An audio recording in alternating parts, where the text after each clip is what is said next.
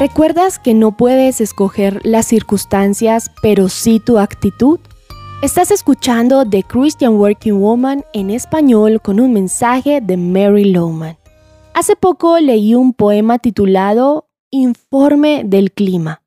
Habla de bailar bajo la lluvia.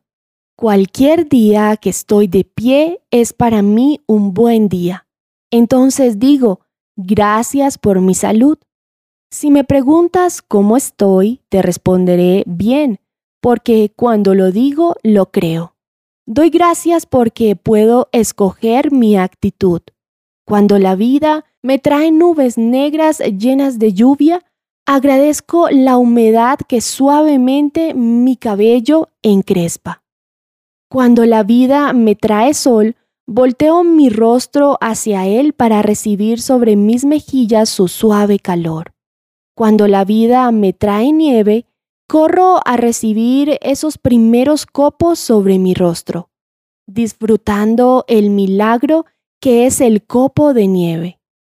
Los eventos y experiencias de la vida son como el clima, van y vienen sin importar mi preferencia. Mejor decido apreciarlos, pues siempre hay tiempo para cada propósito bajo el cielo.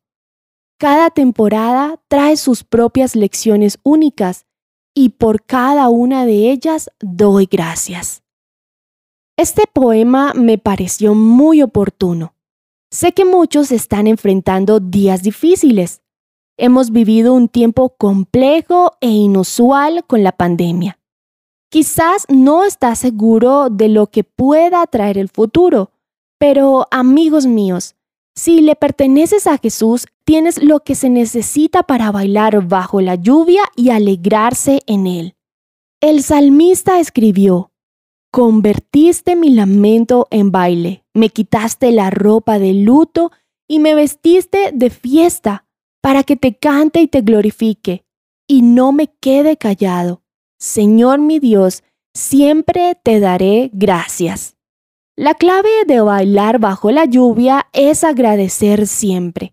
Oro para que seas lleno de la gracia de Dios, que no permitas que el temor, la ansiedad o la desesperación te puedan derrotar. Más bien, como dijo Job, sin embargo, Él sabe a dónde yo voy, y cuando me ponga a prueba saldré tan puro como el oro. Espero que los pensamientos de esta semana acerca de bailar bajo la lluvia sean de ayuda para ti. Encontrarás copias de este devocional en la página web de christianworkingwoman.org y en español por su presencia radio.com, SoundCloud, Spotify y YouTube.